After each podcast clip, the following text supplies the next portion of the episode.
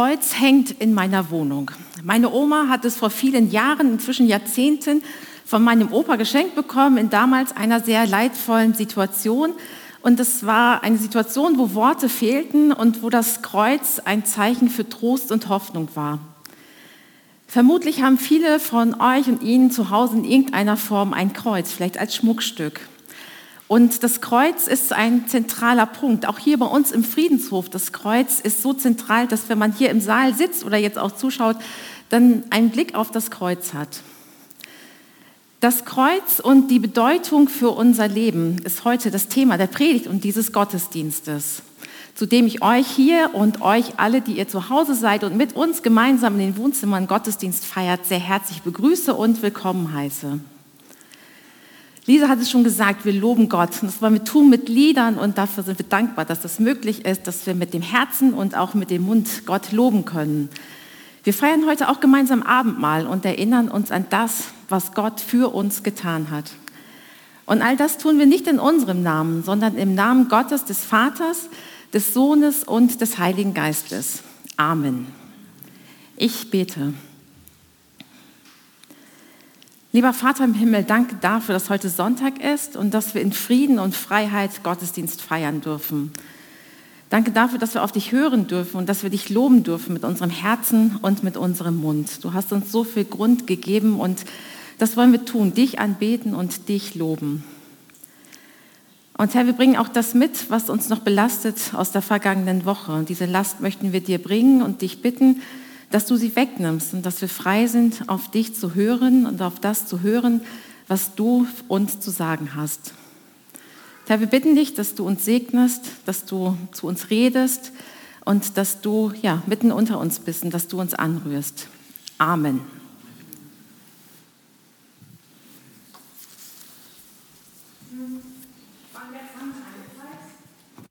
Wir gemeinsam singen können, wenn wir wollen. Mit Stimme, ohne Stimme, jeder wie er mag.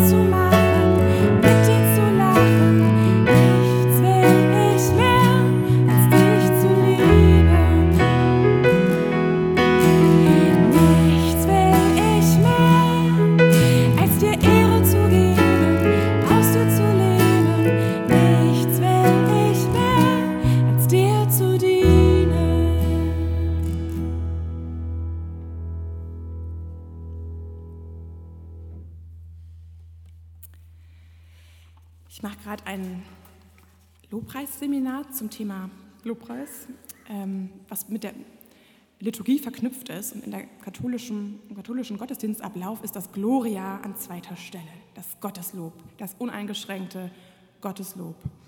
Und ähm, es ist ein bisschen eine Erinnerung an das Engelslob. Zum Beispiel, als äh, Jesus geboren wurde, geht der Himmel kurz auf und die Hirten nehmen wahr, was passiert eigentlich da in der Ewigkeit, in der anderen Realität, die uns nicht sichtbar zugänglich ist. Und da loben die Engel Gott ununterbrochen und machen nichts anderes. Ehre sei Gott in der Höhe und Friede den Menschen. Also, das soll in den nächsten Liedern noch im Vordergrund stehen, dass wir uns wirklich auf Gott ausrichten und ihn mit, zusammen mit den Engeln loben, dass vielleicht der Himmel so ein bisschen aufgeht und wir mit den Engeln vor dem Thron Gottes stehen. Und dabei geht es gar nicht so sehr darum, ihn dafür zu loben, was er uns alles Gutes gibt, zu danken, das ist auch gut, aber einfach nur dafür, wie groß und wie gut er ist. Gnädig, treu, groß, gut. Das sind ähm, die Themen der nächsten beiden Lieder.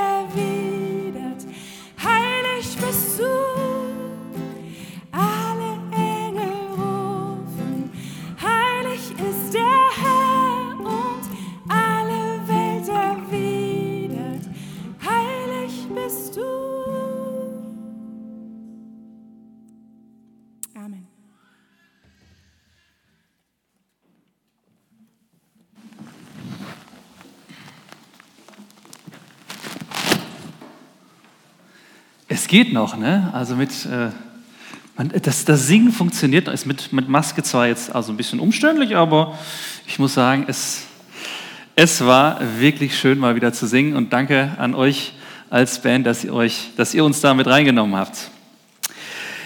Wir haben heute einen Predigtext aus 1. Korinther 1, Vers 18 bis 25. Das ist für den Sonntag heute vorgesehen und ich lese dir mal vor. Die Botschaft vom Kreuz erscheint denen, die verloren gehen, als eine Dummheit. Aber wir, die gerettet werden, erfahren sie als Kraft Gottes. Denn in der Heiligen Schrift steht, ich will die Weisheit der Weisen auslöschen und von der Klugheit der Klugen nichts mehr übrig lassen. Wo sind jetzt die Weisen? Wo die Schriftgelehrten? Wo die wortgewaltigen Redner unserer Zeit? Hat nicht Gott die Weisheit dieser Welt als Dummheit entlarvt?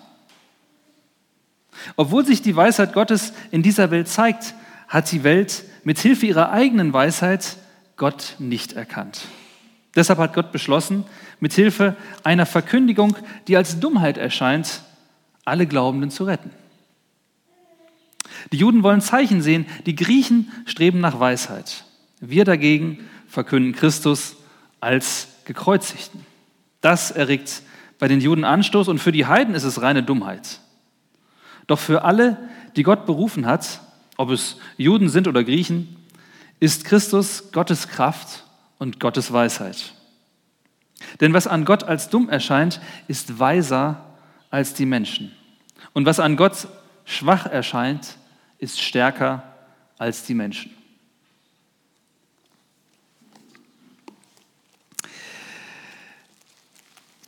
Es geht also heute ums Kreuz. Ähm, ich finde, ähm, also ich habe mal nachgeschaut, ähm, wie oft ich eigentlich so in den letzten fünf Jahren über das Kreuz gepredigt habe. Natürlich an Karfreitag.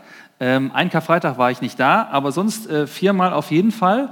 Und dann habe ich überlegt, ähm, wie oft dann noch? Und mir ist aufgefallen, so ganz viel war es, glaube ich, nicht. Ich habe das Thema immer wieder gestreift und so, auf jeden Fall. Ähm, und also für die, die gerne Predigt-Bingo spielen, ja, macht man so ein 4x4-Feld und schreibt dann jeweils so Worte rein, die auf jeden Fall in der Predigt auftauchen. Und ähm, wer dann als erstes eine Reihe hat, der schreit ganz laut Bingo. Also nicht zu laut, sonst fällt das auf. Aber ähm, es ist auf jeden Fall ein Wort, was häufig auch vorkommt.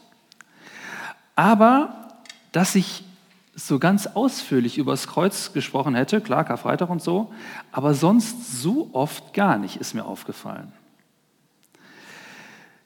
Ich weiß nicht, habt, haben Sie, habt, habt ihr das vermisst? Ähm, also beschwert hat sich keiner, weil vielleicht, also vielleicht wäre es gut gewesen, ich glaube schon, dass es gut gewesen wäre, ich hätte öfter mal drüber gesprochen, so im Nachhinein, denn es ist ja doch der Kern unserer, unserer Botschaft. Ne? Also Rita, du hast schon darauf hingewiesen, wir haben ein Kreuz hier vorne und äh, wir haben es auch in unserem Logo drin. Äh, ich freue mich, dass der Text heute dran ist. Denn also ganz viele Predigten mache ich jetzt im Friedenshof nicht mehr. Und ich finde es also gut, nochmal auf diesen Kern jetzt zu kommen. Im Friedenshof-Logo ist es drin. Und nicht nur das, auf der ganzen Welt wird das Kreuz auch als das Symbol für die Christenheit verwendet. Ähm, also man findet es an Meerufern, auf und in Gebäuden, auf Gräbern, auf Dekolletés, an Ohrläppchen, in Zeitungen, auf Wänden, auf Berggipfeln. Kurz, es, also wenn es eine Marketingagentur gegeben hätte, die das erfunden hat, also das wäre wirklich super genial. Also das, das muss man mal, ein absoluter Geniestreich. Vergesst Coca-Cola oder das Meckes M oder den Mercedes-Stern oder sowas. Also das Kreuz ist unschlagbar, muss man, muss man mal sagen. Leicht zu bilden, hoher Wiedererkennungseffekt, absolut zeitlos, international, verständlich, adaptionsfähig, Bekanntheitsgrad geht gegen 100 Prozent, das weltweit und das seit Jahrhunderten. Also das ist der absolute Wahnsinn. Aber Predigten, die über das Kreuz gehen, werden doch eher nicht so gern gehört oder nicht so gern gehalten. Schließlich sind sie ja möglicherweise nicht so angenehm, wenn man sich dann mal ein bisschen mit den Details beschäftigt. Ähm, weil das Kreuz ja von seinem Ursprung her eigentlich ein ziemlich grässliches, widerliches Gerät ist. Und wir haben uns den Anblick von Kruzifixen und Kreuzen, haben wir uns, da haben wir uns dran gewöhnt. Und ähm, genau, so ein Kreuz kann man mal gut mitnehmen oder ähm, ich habe zu Hause auch bei mir eins so über der Tür. Ähm, vielleicht haben Sie auch gerade eins in Silber um den Hals ähm, und sagen, ah, ich finde das ganz schön. Aber um mal ein realistisches Bild von einer Kreuzigung äh, zu bekommen, kann man sich ja heute im Internet alles Mögliche anschauen. Zum Beispiel, also wo der IS zum Beispiel jemand gekreuzigt hat. Wir können ja mal so ein Bild einblenden hier gerade. Ähm, also wenn Sie jetzt, äh, kann vielleicht, ähm, okay. Äh, ich würde natürlich sowas nicht zeigen. Also Leute, ja, vielleicht haben Sie sich kurz erschreckt und haben gesagt, okay, das will ich jetzt aber nur wirklich nicht sehen. Ähm, weil sich das anzuschauen, so eine grausame Widerwärtigkeit möchte niemand sehen. Und ich, ähm, und ich kann Leute verstehen, die ähm, sagen, oh, so ein Kruzifix, ähm, das kann man doch nicht in ein Klassenzimmer hängen oder an die Straße stellen oder sowas. Ähm, da gibt es Stimmen, die das sagen und ich kann das irgendwie auch verstehen, wenn man sich klar macht, worum es da geht. Und es gibt Leute, die sagen, weg mit dem Ding und auch in der Theologie sagen manche, weg mit dem Ding, weg mit dem Kreuz. Nur die Vorstellung, man müsste sich sowas anschauen oder sich damit beschäftigen, ist, ist ja irgendwie widerlich, muss man, muss man mal so sagen. Dieses Gerede vom Kreuz ist eine Dummheit, so steht es auch in unserem Bibeltext drin. Ich habe in meiner alten Gemeinde in ähm, Süddeutschland mal über das Kreuz gepredigt und dann kam nach dem Gottesdienst kam eine, eine Dame zu mir und sagte, Herr Hönemann, Sie haben in Ihrer Predigt gesagt, dass das Kreuz äh, widerlich sei. Und das hat mich sehr verletzt, weil mir ist es, mir bedeutet es sehr viel. Und ich fand das gut, dass die Dame gekommen ist, um, die, um mir das zu sagen. Und ich musste ihr recht geben, dass es auch mir viel bedeutet. Aber trotzdem halte ich an dieser Aussage fest, ja, dass das Kreuz ja doch auch der widerlichste Anblick ist, den man sich vorstellen kann. Das Kreuz ist der widerlichste Anblick, den man sich vorstellen kann. Warum? Weil es zeigt, zu was der Mensch in der Lage ist. Es zeigt, was Menschen Menschen antun können. Da sind Leute, die sind neidisch auf Jesus, der mehr Zuspruch bekommt als sie selber und ähm, der ja ein bisschen andere Interpretationen hat von den, von den biblischen Schriften, von den heiligen Schriften. Und es sind brave Gemeindegänger. Es sind ja fromme Leute, die plötzlich anfangen, durch Bestechung, durch Falschaussagen, durch ja, Säen von Hass, durch Aufwiegelung, durch Aufwiegelung von, den, von den Massen, vom Publikum, anfangen, einen unschuldigen Menschen zu vernichten. Einfach nur, ja, weil sie irgendwie Angst haben um ihren Einfluss, Angst haben, dass sie jemand überflügeln könnte. Und am Schluss stehen sie triumphierend unterm Kreuz und spotten. Und das waren aber, das waren aber eigentlich, eigentlich waren das doch brave Leute, die das gemacht haben. Dazu ist der brave Mensch offensichtlich fähig, sowas zu tun. Und wer es nicht glaubt, der kann ja mal mit den Alten sprechen unter uns und muss nur sieben, acht Jahrzehnte zurückschauen, wo ebenfalls zu sehen ist, was Menschen auch hier in Deutschland fähig sind zu tun. Da beginnen Dinge in Gedanken und führen am falschen Ort, zur falschen Zeit, in der falschen Situation zu fürchterlichen Taten. Was haben deine Großeltern getan? Was haben meine getan? Ich, weiß nicht, was hättest du getan? Was hätte ich getan? Wären wir da unschuldig durchgekommen? Also ich glaube es bei mir nicht. Das Kreuz zeigt die grausame Wahrheit über den Menschen und das ist hart. Und deswegen ähm, darüber zu predigen ist nicht so schön. Und das zu hören ist auch nicht schön. Das Wort, die Nachricht vom Kreuz, eine Dummheit, so steht es hier drin. Und sich damit zu beschäftigen, ist äh, auch irgendwie blöd. Die Nachricht vom Kreuz ist eine Dummheit für die, die verloren gehen, so steht es in Vers 18. Aber, so geht der Vers weiter, aber für uns ist es eine Kraft Gottes. Und das war das, was auch die, die Dame meinte, die mich ansprach. Mir ist das Kreuz wichtig. Für uns ist eine Kraft Gottes. Da steht im Griechischen steht ähm, Dynamis, ja, Dynamit. Ja, es ist Dynamit Gottes, das alles Dagewesene sprengt das größer ist als alles, was man sich vorstellen kann. Die Bedeutung von Kreuz und Auferstehung ist so gewaltig. Wenn die Bibel eine Schatzkarte wäre, ja, und dann sucht man das Kreuz, wo der Schatz liegt, dann ist es genau da, wo das Kreuz ist. Und deswegen gilt auch dieser andere Satz. Das Kreuz von Jesus ist der schönste Anblick für die, die wissen, was sich dort versteckt. Das Kreuz ist der schönste Anblick, weil es zeigt, die tiefste Liebe Gottes zu uns. Das Kreuz ist der schönste Anblick, weil dort sich die Liebe Gottes so zeigt. Jedenfalls für die, die wissen, was sich dahinter versteckt oder wer sich dahinter versteckt. Drei kurze Gedanken dazu. Erstens, Gott hält dich aus. Gott selbst kommt in, in Jesus auf die Welt, weil es der Schöpfer nicht ausgehalten hat, sich das Ganze nur von oben anzugucken, wie es hier unten an so vielen Stellen nicht läuft, wie wir ihn ignorieren und, und so keine Instanz auch über uns sehen. Da, wo Gottes Gebot nicht gilt, da gilt das Gesetz des Stärkeren.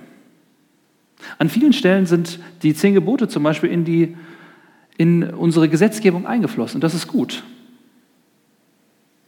Und trotzdem, da wo keiner hinguckt, da versucht, versuchen ganz viele und auch, auch wir, auch ich, manchmal so drum rumzukommen oder zu gucken, wie kann, man das, wie kann man das so ein bisschen anpassen. Da, wo Gottes Gebot nicht gilt, da gilt das Gesetz des Stärkeren. Und das basiert auf menschlicher Weisheit, wie es hier heißt. Menschliche Weisheit. Und das Gesetz des Stärkeren, das ist knallhart.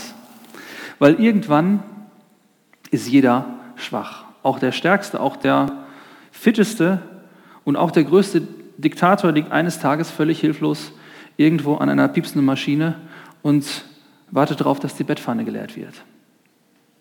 Wir ignorieren die Instanz Gottes über uns, dabei wissen wir doch eigentlich, dass Gott existiert. Da heißt es in Vers 21, die Weisheit Gottes zeigt sich in dieser Welt, aber die Welt hat ihn mit ihrer Weisheit nicht erkannt. Seit der Mensch sich erinnern kann, beschäftigt er sich immer mit Religion. Über alle Kulturen hinweg. Warum macht er das? Ich glaube, weil er schon immer geahnt hat, weil er schon immer wusste, dass es diesen Gott gibt. Dass es einen Gott gibt. Und hier steht, die Weisheit Gottes zeigt sich in dieser Welt.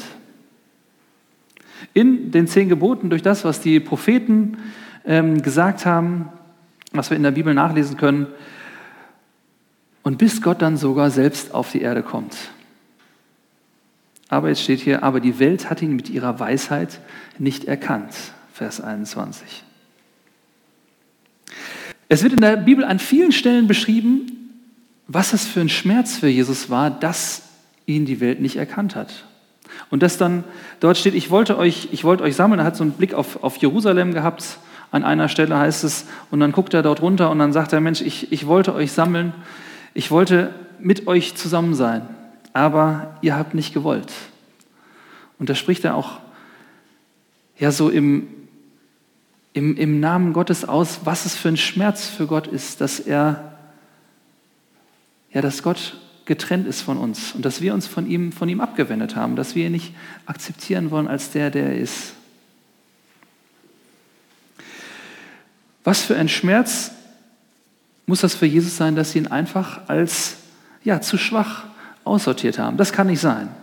Weil er eben bewusst auch nicht mächtig kam, eben nicht dieses Gesetz des Stärkeren mitgegangen ist, sondern weil er als Kind in der Krippe kam, weil er als Zimmermann kam, weil er als Jude irgendwo in einem Winkel der Weltgeschichte, der eigentlich völlig unbeachtet war, irgendwo da zur Welt kam. Was soll aus Galiläa Gutes kommen, hieß, da, hieß es. Das erregt bei den Juden Anstoß und für die anderen Völker ist es reine Dummheit. Vers 23. Jesus konnte noch so viel Gutes tun, konnte noch so viel heilen, konnte noch so viel Mut machen und so von seiner, ja, von, von seiner göttlichen Herkunft sprechen, ganz egal, er wurde abgelehnt. Dieser Gott entsprach nicht unserer Weisheit, wie es hier heißt. Ausgelacht, festgenommen, ähm, verspottet, bespuckt von den Menschen, die er doch eigentlich lieb hat. Und trotzdem zieht Jesus diese Sache weiter durch und schlägt nicht zurück. Und, und macht eben diesen, diesen Kreislauf der Gewalt und das Gesetz des Stärkeren macht er nicht mit. Obwohl das gegangen wäre, dass er zurückgeschlagen hätte, aber er tut es nicht. Und bei seiner Hinrichtung sagt Jesus das noch, Vater, vergib ihnen, denn sie wissen nicht, was sie tun. Jesus liebt bis zum Ende. Bis zum Ende geht er das mit.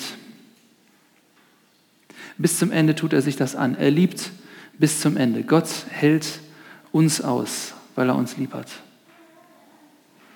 Und vielleicht musste, das, musste dieser Tod auch so schrecklich sein, damit wir diese Liebe so deutlich vor Augen haben.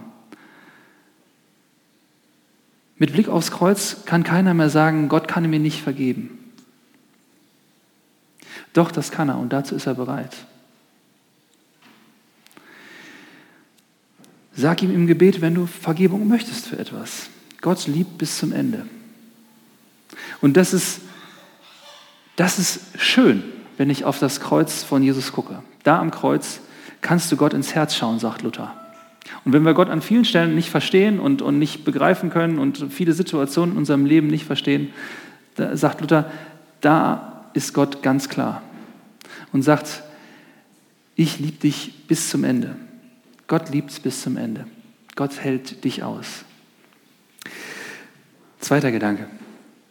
Gott hält uns fest. Gott hält dich fest. Am Kreuz erlebt Jesus den allertiefsten Abgrund. Und das ist verrückt, dass er freiwillig halt alle Macht abgegeben hat. Der schwebt nicht über den Dingen und ähm, er, ist, er ist komplett menschlich, dass er, dass er Angst empfindet, dass er Schmerz empfindet, dass er verzweifelt ist und dann sogar in der Verzweiflung ruft hier, mein Gott, mein Gott, warum hast du mich verlassen? Es gibt als Mensch diese Momente und hier auch für Jesus diesen Moment der völligen Verlassenheit, die gibt es. Dass wir das so fühlen. Und doch heißt es dann am Schluss hier, Vater, in deine Hände lege ich meinen Geist, so steht es im Lukas-Evangelium, dass Jesus nochmal doch ganz bewusst sein Leben in die Hände Gottes legt. Egal, wie wir ins Schleudern kommen, egal wie heftig es kommt, Gott wird uns mit seinen Händen auffangen. Das glaube ich und das, das passiert bei Jesus auch. Dort ist es ganz extrem, dass Jesus sogar stirbt und dass es erst danach deutlich wird bei der Auferstehung, dass Gott ihn nicht, dass Gott der Vater ihn nicht losgelassen hat. Und das gilt auch für uns. Wir wünschen uns so oft, dass Gott schon früher eingreifen würde. Dass wir die Krankheit gar nicht erleben würden oder, oder er die Probleme schon vorher wegnimmt, bevor sie passieren.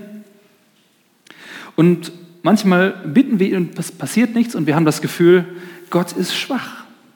Irgendwie hört er es nicht. Vielleicht will er es nicht, ähm, hat irgendwie in seiner Zuneigung zu mir nachgelassen. Er ist schwach. Er ist schwach geworden.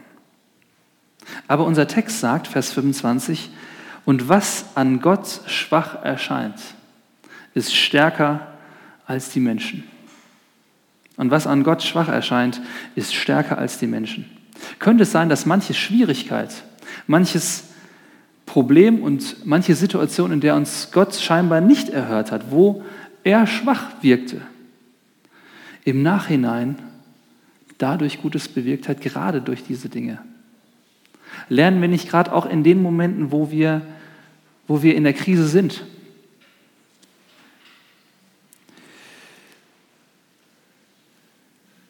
Gott wirkt hier absolut schwach. Jesus wirkt hier absolut schwach. Aber er stirbt für uns, um den Tod zu besiegen. Das ist der Sinn. Er möchte den Tod besiegen und deswegen steht er das durch.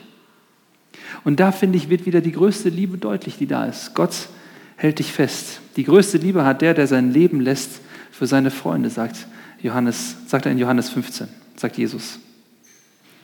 Wann fangen wir an, Gott zu vertrauen, dass er es schon, dass er es schon richtig macht und dass er am Ende ein gutes Ende auch für uns findet? Was an Gott schwach erscheint, ist stärker als die Menschen. Kann es sein, dass Gottes Verständnis von Schwachheit ein anderes ist, als wir das haben? Kann es nicht sein, dass wenn wir uns Gott, dass wenn wir uns Jesus anvertrauen, wie Jesus das hier macht, mein Gott, mein Gott, dass er es schon am Ende gut ausgehen lässt? Gott hält uns fest, das steht. Das hat Jesus erlebt und das können wir auch, wenn wir auf das Kreuz gucken, auch für uns sagen. Nein, Gott findet ein gutes Ende. Und da, wo Gott schwach ist, da schwach scheint, gerade da passiert gewaltig viel. Sollten wir nicht auch anfangen, anders über Schwachheit nachzudenken? Ein letzter und dritter Gedanke. Gott hält was von dir.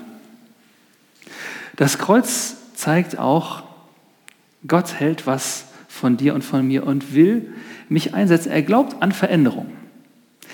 Weil wenn man sich das Umfeld um den ähm, Korintherbrief anguckt, wo der Text steht, da erzählt Paulus von Spaltung in der Gemeinde. Ja, da sind also jede Menge Probleme, die streiten sich über mit irgendwelchen klugen Worten über irgendwelche theologischen Themen, über ethische Themen und so weiter und so weiter, über irgendwelche Weisheiten. Und jeder sagt, ich habe recht. Das scheint so das Lieblingswort zu sein damals und ähm, ja, vielfach ist es das ja heute auch noch ich bin der Klügste. Und Paulus, der schlaue Professor, der sagt jetzt plötzlich, der schreibt hier, ich hielt es für richtig, unter euch nichts zu wissen als allein Jesus Christus, den Gekreuzigten.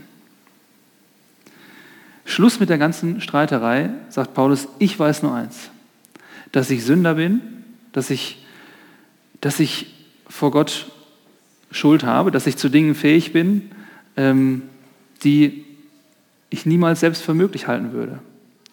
Und dass Gott mir aber vergeben hat. Dass ich Sünder bin, dass Gott mir vergeben hat. Das sagt Paulus. Und das weiß ich auch. Dass ich ein Sünder bin, aber dass Gott mir vergibt. Dass Gott mir vergeben hat. Und ich wünsche dass du das auch weißt. Und das hat zur Folge, dass ich mich nicht mehr überheben kann über andere. Dass ich nicht mehr sagen kann, ich bin besser, sondern ich habe nur das, dass Gott mir gnädig ist durch Jesus. Und dass Jesus mir so viel erlassen hat. Und wie kann ich dann die Schuld auf den anderen schieben? Wie kann ich dann dem anderen ewig was vorwerfen? Das geht nicht mehr. Das ist eine Botschaft, die mich nicht zwingt, sondern die mich von innen verändern soll die mich dazu bringt, das Gesetz des Stärkeren fallen zu lassen. Und das, das fasziniert mich an Jesus, dass er, dass er uns von innen verändert, dass er es schafft, alles umzudrehen. Und das mit diesem widerlichsten Anblick und gleichzeitig aber dem schönsten Anblick, dem Kreuz von Jesus. Ich finde diese Nachricht von Jesus total verrückt. Da kommt kein Mensch drauf. Das ist eine Gotteskraft. Und lass uns anfangen, mehr aufs Kreuz zu gucken, mehr auf Jesus zu gucken, mehr auf das zu gucken, was Jesus macht. Uns mehr damit zu beschäftigen, weil da können wir, Jesus, können wir Gott ins Herz gucken. Da, wo wir auf Jesus gucken. Widerlich, ja, Aber zugleich wird das Schönste sichtbar. Gott hält dich aus. Gott hält dich fest. Und Gott hält was von dir und will mit dir was machen und will dich verändern. Ich möchte beten.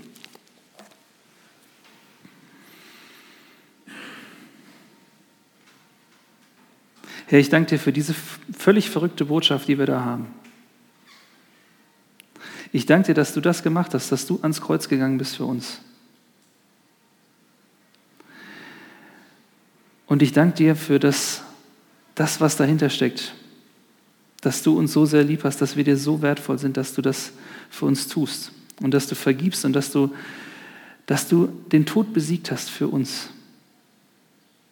Danke, dass du ins Tiefste runtergehst, um auch jeden von uns aus den tiefsten Abgründen zu holen. Danke, dass du so ein Gott bist, der uns so nahe geht. Amen.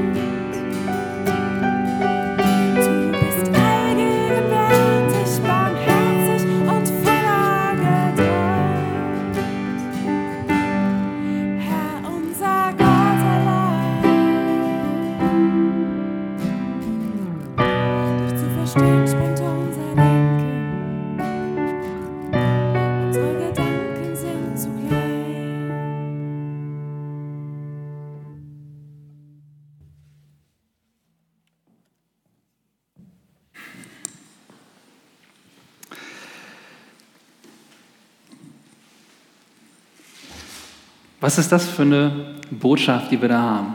Völlig verrückt und gleichzeitig so eine, so eine Gotteskraft, wie es hier steht. Gott hält dich aus. Gott hält dich fest und Gott hält was von dir. Er glaubt an dich und er will mit dir was machen. Und ich möchte uns jetzt einen kurzen Moment Gelegenheit geben, dass wir darüber mit Jesus ins Gespräch kommen.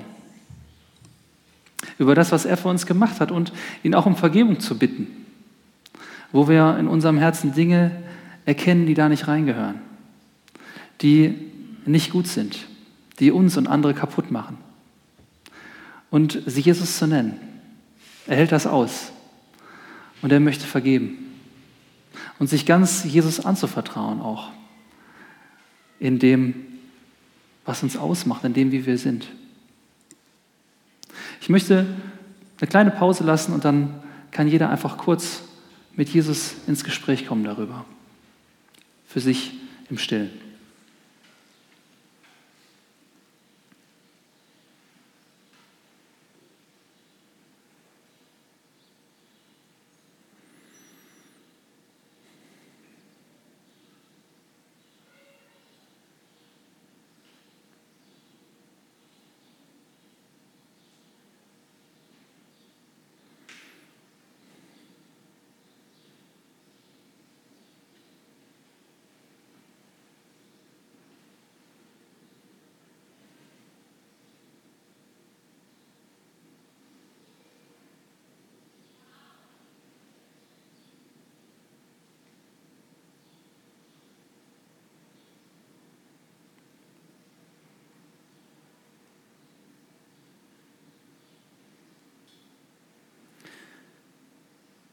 Wenn uns auch manchmal unser Herz verdammt, Gott ist größer als unser Herz und er kennt alle Dinge. So heißt es in 1. Johannes 3. Und Jesus möchte uns Vergebung schenken. Und da wir ihn, wo, wir ihn bitten, da ist er treu und gerecht, dass er uns vergibt und dass wir wieder zu ihm, zu Gott gehören können.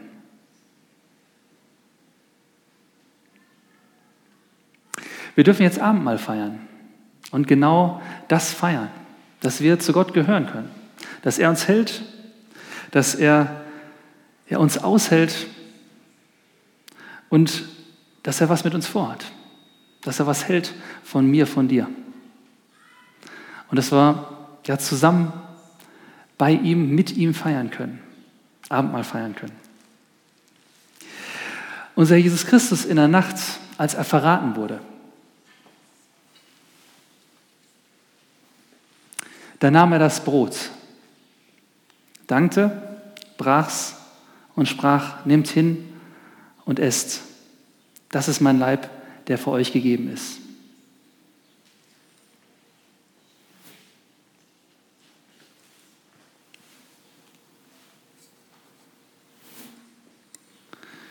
Und genauso nahm man den Kelch nach dem Mahl, dankte, gab ihnen den und sprach, nehmt hin und trinkt alle daraus.